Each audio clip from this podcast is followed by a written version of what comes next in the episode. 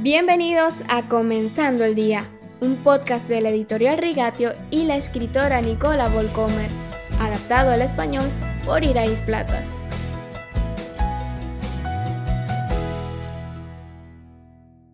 Ya lo hemos visto antes.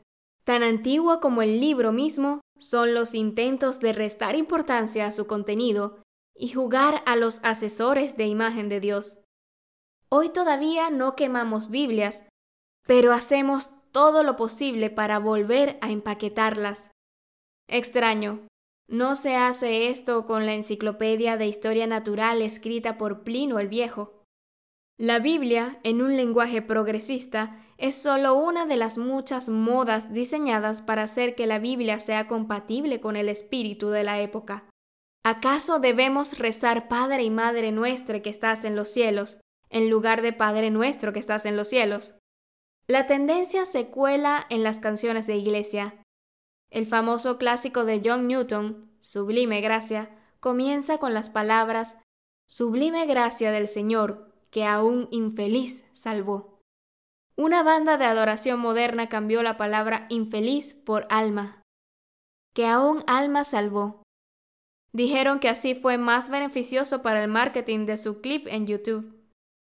La palabra infeliz es demasiado ofensiva para el oído moderno.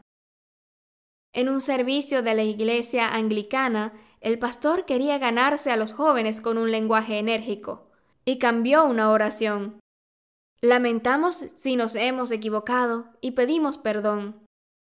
El texto original dice, Confesamos nuestros muchos y graves pecados, nos arrepentimos de todo corazón, nos arrepentimos profundamente, ten piedad de nosotros. El lenguaje pesado de la versión original transmite enfáticamente la gravedad del pecado, así como el milagro del perdón. El hecho es que aquellos que han comprendido y sentido el horror de estar perdidos, también comprenden y sienten el glorioso milagro de la salvación. Aquellos que han sentido la carga insoportable del pecado encuentran el camino de regreso al lenguaje apasionado de Pablo quien desea a sus amigos en Efeso que comprendan cuán ancho y largo, alto y profundo es el amor de Cristo, en fin que conozcan ese amor que sobrepasa nuestro conocimiento, para que sean llenos de la plenitud de Dios. Efesios 3, versículos 18 y 19.